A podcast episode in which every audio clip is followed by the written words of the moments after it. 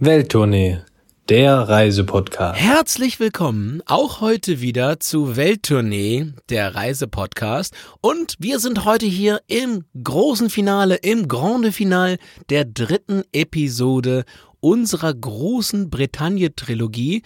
Und Christoph, ich begrüße dich weiterhin mit meinem Schulfranzösisch. Uh, Aujourd'hui, c'est la troisième épisode de notre tour sur la Bretagne. Dans les prochains épisodes, nous avons parlé des Astérix et Obélix.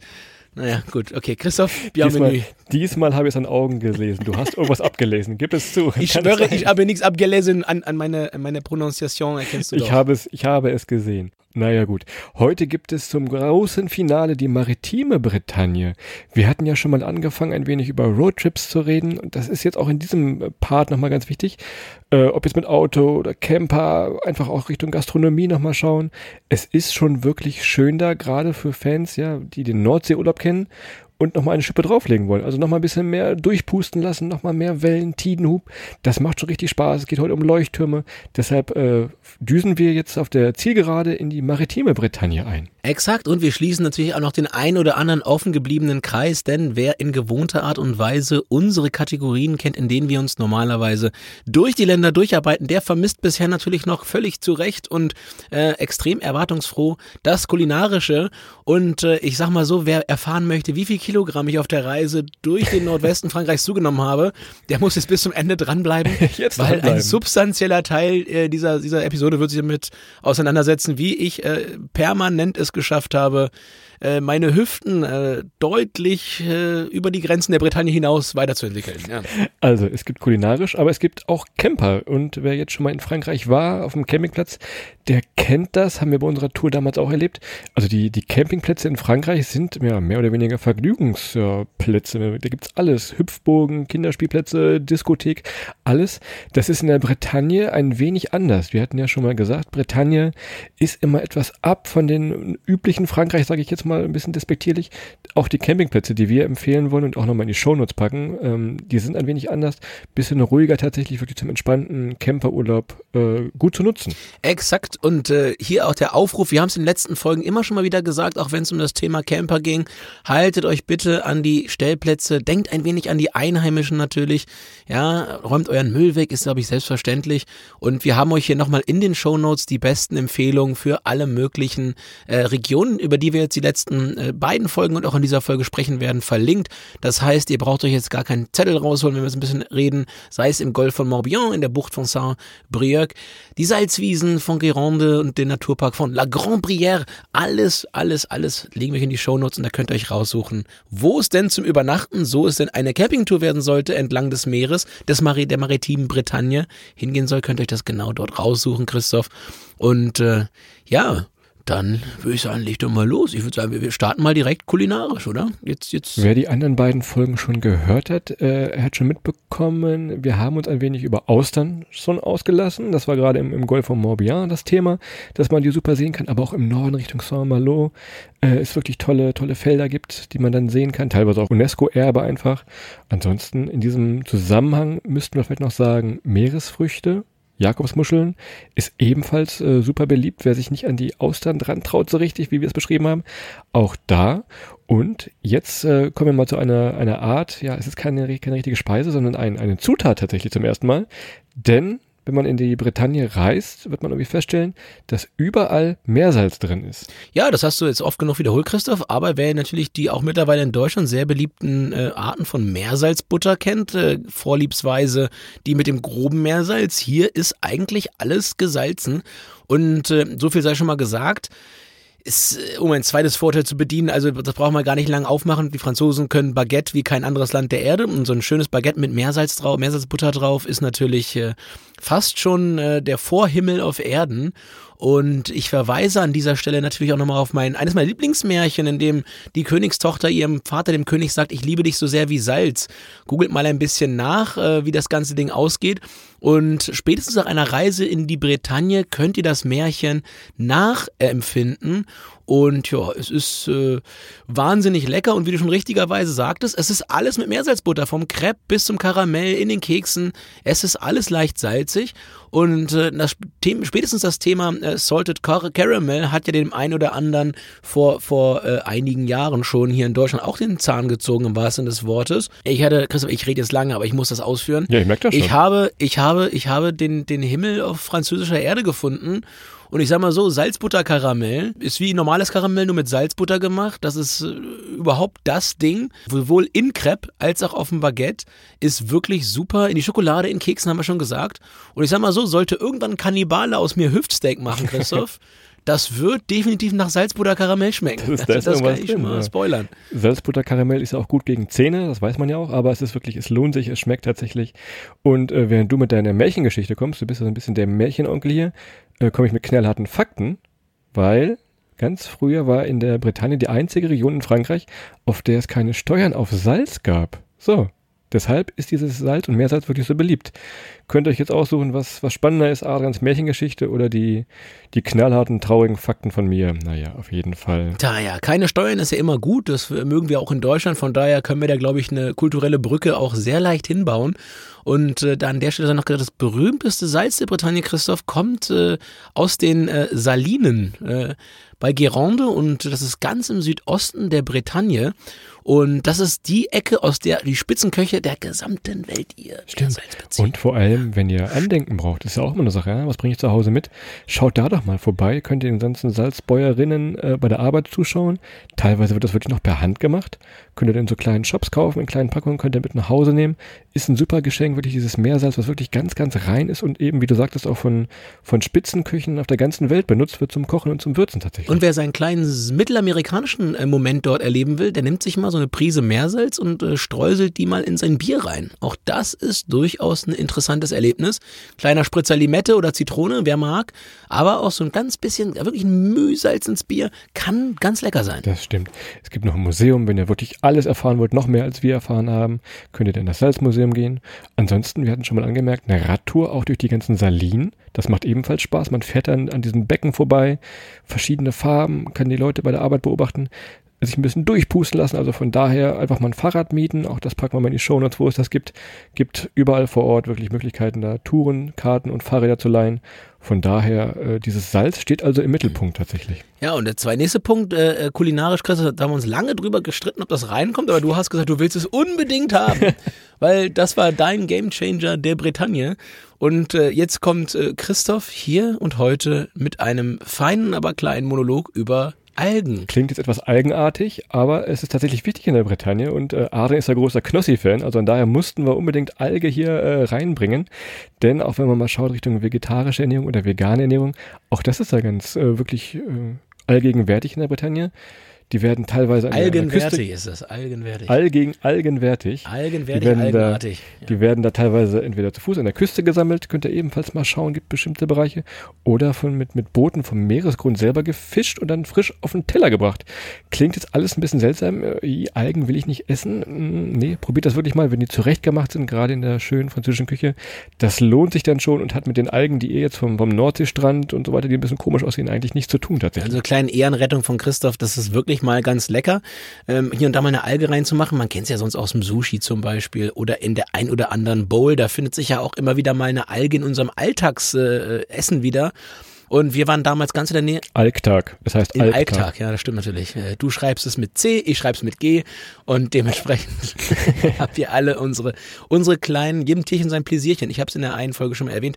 Wir waren damals ganz in der Nähe der Salinen der Guéron äh, und da gibt's eine kleine Algenbiofarm, äh, Le Croisic hieß sie, glaube ich, Christoph. Und äh, ja, da könnt ihr mit dem mit den Algenbauern quasi ins Watt reinlaufen und eure eigenen Algen ernten. Das war schon spannend, oder? Du hast ja deine eigene Algentatar zubereitet. Ähm, das sah lecker aus. Merkt euch das, Austernalgen klingt auf den ersten Moment ein bisschen, ein bisschen komisch, ein bisschen seltsam. Am Ende, ich bin mal relativ sicher, ihr werdet da die, die Algen- und Austern-Fans vielleicht sogar werden. Vielleicht schaffen wir das mit dieser Podcast-Folge, dass einige Leute dann äh, Fans werden tatsächlich von diesen Speisen. Ja, exakt. Ich bin ja hier für Süße verantwortlich. Und äh, nach dem eben genannten Salzburger Karamell kommen wir jetzt hier auf das Thema äh, Crepe oder wie Christoph sagt, Crepes. Crepes. Ähm, ja. Und die Creperien in der Bretagne. Also das erste ist mal, wir kennen es ja in Deutschland ganz, ganz häufig. Ich sage vorsichtig häufig, nicht alle in erster Linie als Süßspeise. Es gibt Crepes natürlich auch mit allem drin, was man sich vorstellen kann. Und ich kann an dieser Stelle auflösen, Crepe sind keine Erfindung von unserem Schützenfest bei uns in, in Holzmitten, Christoph. Das, das Schade, das, das dachte ich eigentlich. Ich komme vom Schützenfest. Aber nein, du sagtest es bereits. Ihr kennt sie von euch zu Hause, von den verschiedensten Festen. Wenn ihr da in der Bretagne mal in kleine Bistros oder in Creperien geht, das schmeckt nochmal eine ganze Nummer anders. Also auch der Teig. Es gibt herzhafte Crepes ihr könnt euch vorstellen, es wird alles reingepackt. Ich habe sogar mal ein Crepe mit Alge gesehen, um mal diesen, diesen Bogen hier tatsächlich wieder zu schließen. Das ist also wirklich ja, ein Erlebnis tatsächlich. Ne? Alge Austerkrepp mit Meersalz, das war Christophs äh, Bogenschließer. Äh, ganz wichtig, eine der Dinge, die wir gelernt haben dort und die wir auch äh, immer falsch gemacht haben, es ist, es ist die Crepe, nicht der Crepe. Ja, also der Ja. Crepe ist Englisch für, für, für Schund. Ja, Wenn du, jetzt noch, Crepe. wenn, du jetzt noch, wenn du jetzt noch sagst, äh, die Crepe mit Nutella, was ist denn da der Begleiter dafür? Ähm, die Crepe mit dem Nutella? Nein. Was sagst du? Mhm. Na, das machen wir nicht auf das Ja, Fass. doch. Naja, aber okay, aber es auf jeden Fall hat nichts zu tun mit dem Crepe-Papier aus der Grundschule. Damals vom Basteln, wer es noch kennt, das ist davon unabhängig.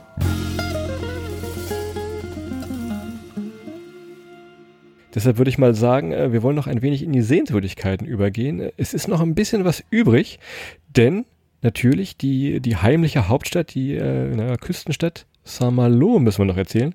Und ich hatte ja schon angekündigt, äh, wir waren in der Jugendherberge in Saint-Malo und da hatte ich mein erstes Vorstellungsgespräch, Adrian, du wirst dich erinnern, mit einem großen Autobauer aus Wolfsburg. Damals Ganz kurz, die, die Internetverbindung war ganz, kurz, war ganz kurz weg. Du hast da dein erstes was? Vorstellungsgespräch. Ach, Vorstellungsgespräch. Ah, ich hatte gedacht, es wäre ein kürzeres Wort mit drei Buchstaben. Aber okay, zieh weiter. Nee, nee.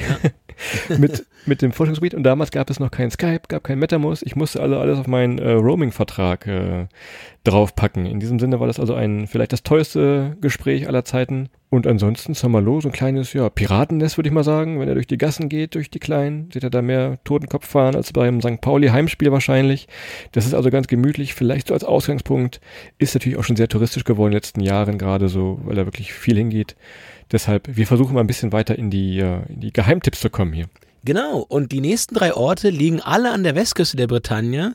Und das ist die Küste, die zum Meeresnaturpark Iroise gehört.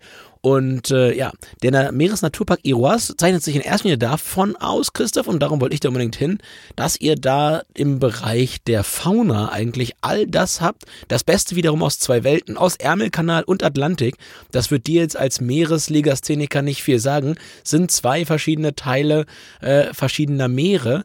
Und äh, ja, es gibt sowohl Kegelrobben, Delfine und äh, vor allem auch alle möglichen Fischearten, die sonst nur entweder in dem einen oder in dem anderen Meeresteil vorkommen, im Ärmelkanal oder im Deshalb Atlantik. fällt mir gerade ein, Le Conquête.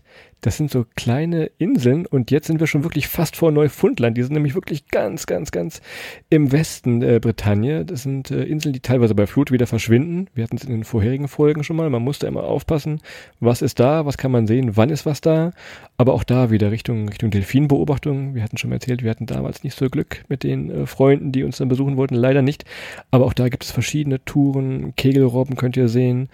Guckt mal, ob ihr da verschiedene Guides findet, denn ihr wisst euch noch erinnern, ein guter Guide ist niemals weit in der Bretagne. Schöne Grüße an, an Christelle und ihren Mann. Ähm, da gibt's verschiedene Touren, die ihr machen könnt mit dem Zodiac durch den Meeresnaturpark einfach. Kann gerne einen ganzen Tag gehen oder einen halben Tag. Schön vorbei an den Leuchtturm wird er da geschippert.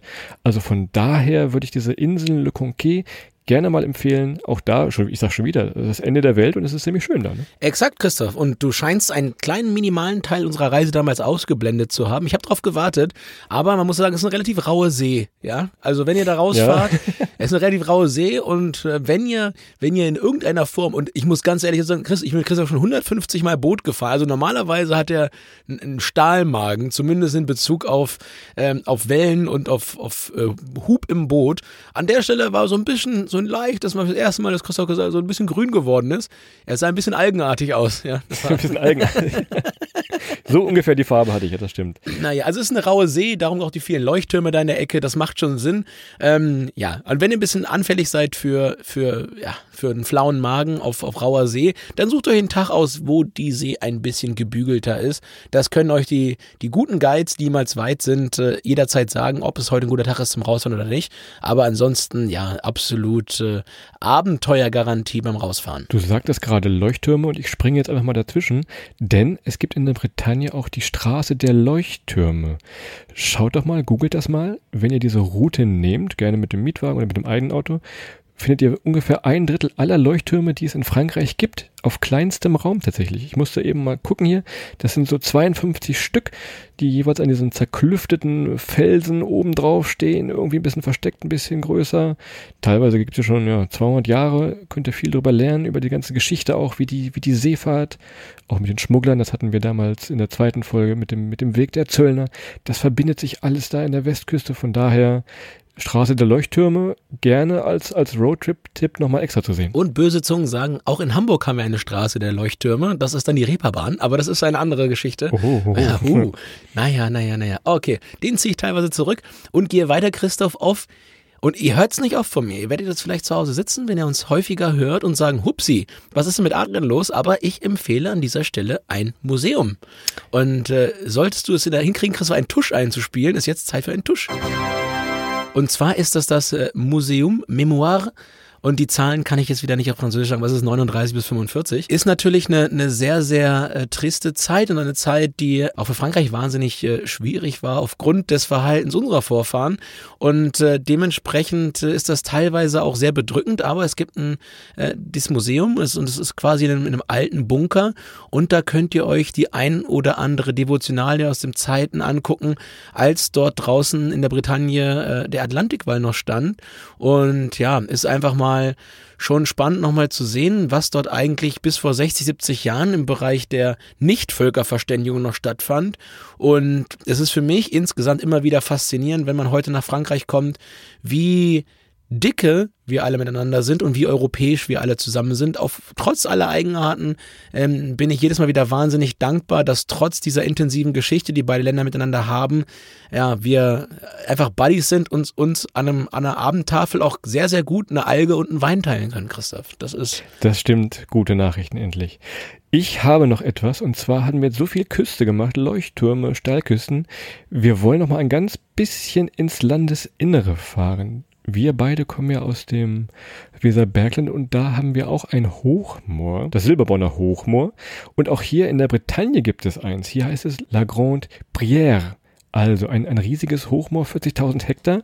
Und auch da hatten wir schon mal gesagt, gerade für Fotofans ist das echt schon Highlight. Wenn ihr also mal morgens früh aufstehen wollt und dann wirklich noch diese kleinen Nebelschwaden habt, die über dem, über dem Moor liegen, das lohnt sich schon. Kleine Inseln gibt es dazu noch, tolle grüne Landschaft, wirklich ein Labyrinth aus Flüssen. Wir haben es damals ein wenig, äh, ja, den, den Spreewald der Bretagne genannt.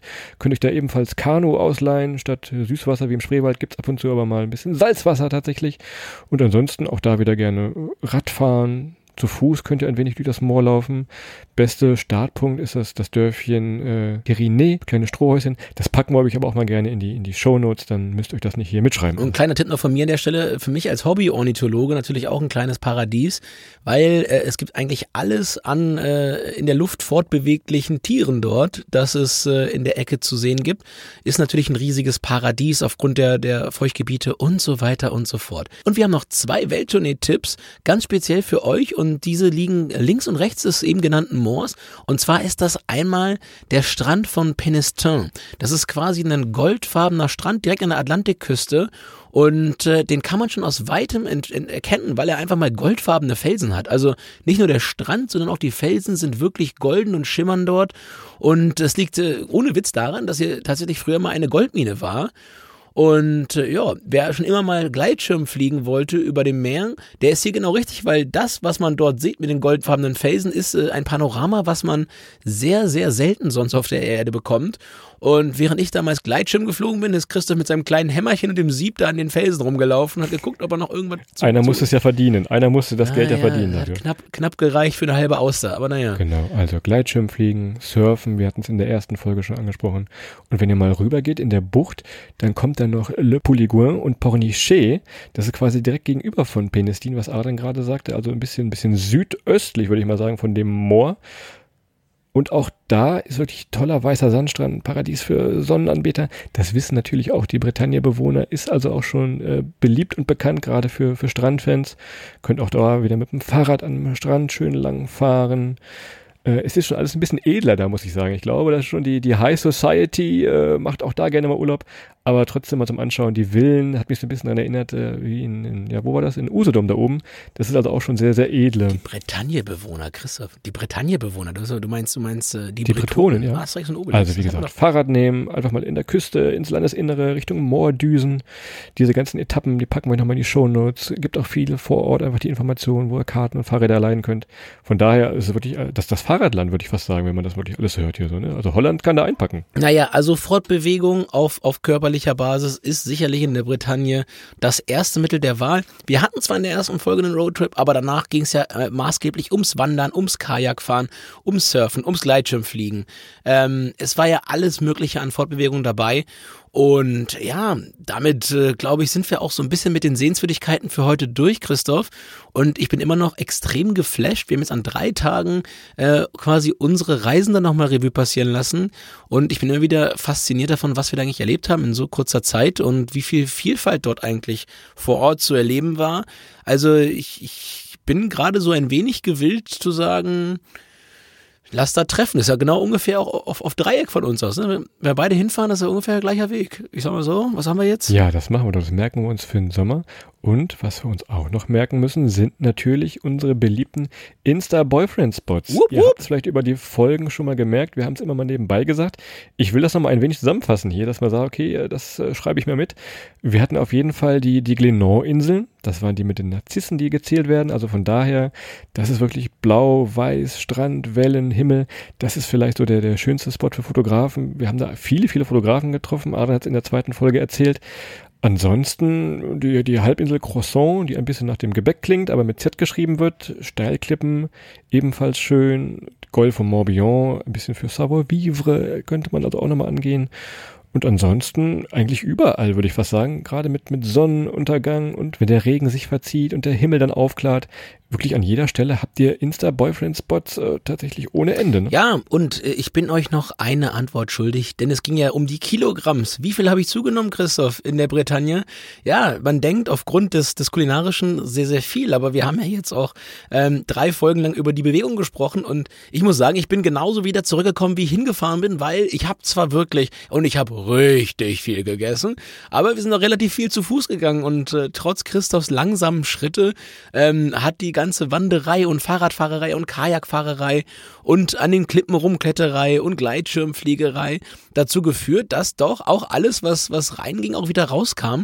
Und ich glaube und gefühlt, Christoph tut's mir sehr, sehr gut, ähm, einfach mal auf diese typisch französische Art äh, das Essen zu mir zu nehmen. Denn, und das muss man ganz klar mal sagen, wenn man sich so ein bisschen zu Gemüte führt, während in Deutschland Essen eigentlich immer so ein Mittel zum Zweck ist, um satt zu werden, da ist das in Frankreich einfach mal Teil der Kultur und wirklich ein, ein Event. Und jetzt mittags mal, mal, mal eineinhalb Stunden lang entspannt an der Tafel zu sitzen oder abends auch mal fünf, ja, mit einem guten Wein oder einem guten Glas Bier dabei, das ist ganz normal und es gehört einfach mal dazu und dementsprechend hohe Qualität bekommt man beim Essen. Und äh, ja, das ist schon einfach faszinierend und von daher würde ich mir jetzt alleine schon mal für ein Abendessen in die Bretagne wünschen und einfach mal die Meeresfrüchtekarte rauf und runter, dazu Weißwein oder eben ein Weißwein, ein Rotwein oder ein schönes bretonisches Bier. Da würde ich jetzt gerade einiges für geben. Deshalb bekommst du von mir jetzt auch den offiziellen Asterix-Namen Fastenix. Also, das passt doch für dich eigentlich, würde ich mal sagen. Du bist jetzt Fastenix. Denn das Fastenzeit im Bretagne-Urlaub, das lohnt sich nur wirklich nicht. Und du bist Trinkfastnix. Aber das ist ein anderes Thema. Lass uns doch mal schauen. Wir fassen das noch mal ein bisschen zusammen, unsere drei Folgen, die große äh, Bretagne-Trilogie.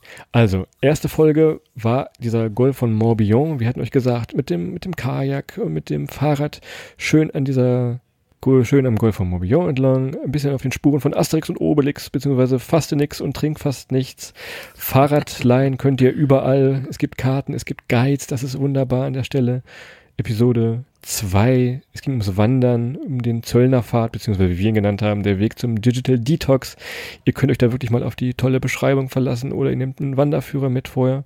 Und heute, wie gesagt, ein bisschen das Maritime und das Kulinarische. Ich hoffe also, wir konnten euch dieses Highlight an der, an der Westküste da tatsächlich mal näher bringen. Und Adrian hat es oft genug gesagt, glaube ich. Äh, ich glaube, wir werden da nochmal hinfahren tatsächlich. Absolut. Je suis désolé. Nein, ich weiß nicht weiter auf Französisch.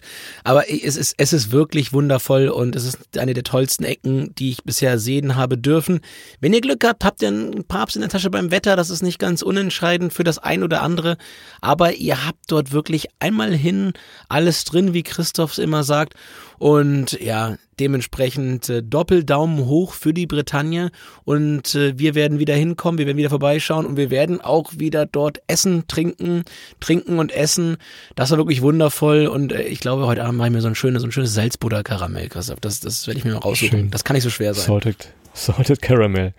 Mir bleibt noch der Hinweis auf die offiziellen Seiten. Wenn ihr auch mal Fotos dazu sehen wollt, könnt ihr es gerne bei uns auf der Instagram-Seite, aber auch bei dem offiziellen Instagram-Kanal. Der heißt nämlich Entdecke die Bretagne. Unter dem gleichen Namen Entdecke die Bretagne gibt es sie auch bei Facebook oder ihr schaut mal auf der offiziellen Webseite bretagne-reisen.de vorbei.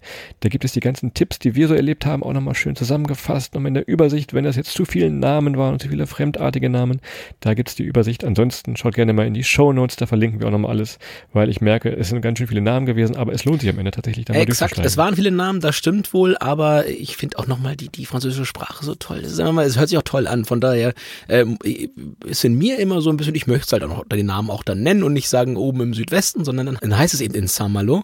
Und äh, ja, dementsprechend war es das auch, Christoph. Drei Folgen Bretagne. Wir haben es bis jetzt äh, ja intensiv behandelt und wir freuen uns auch, ähm, dass ihr die ganzen drei Folgen dabei wart. Wir hoffen, wir hattet ein, ihr hattet ein tolles Wochenende. Habt heute noch einen wundervollen Sonntag, nachdem ihr das hier gehört habt. Ein super Start in die Woche äh, morgen. Und ja, wir bedanken uns zutiefst, dass ihr dabei wart. Freuen uns, wenn es euch gefallen hat. Und dementsprechend, ja, sagen wir äh, Salü und äh, bis bald. Macht's gut. Bis zum nächsten Mal. Ciao.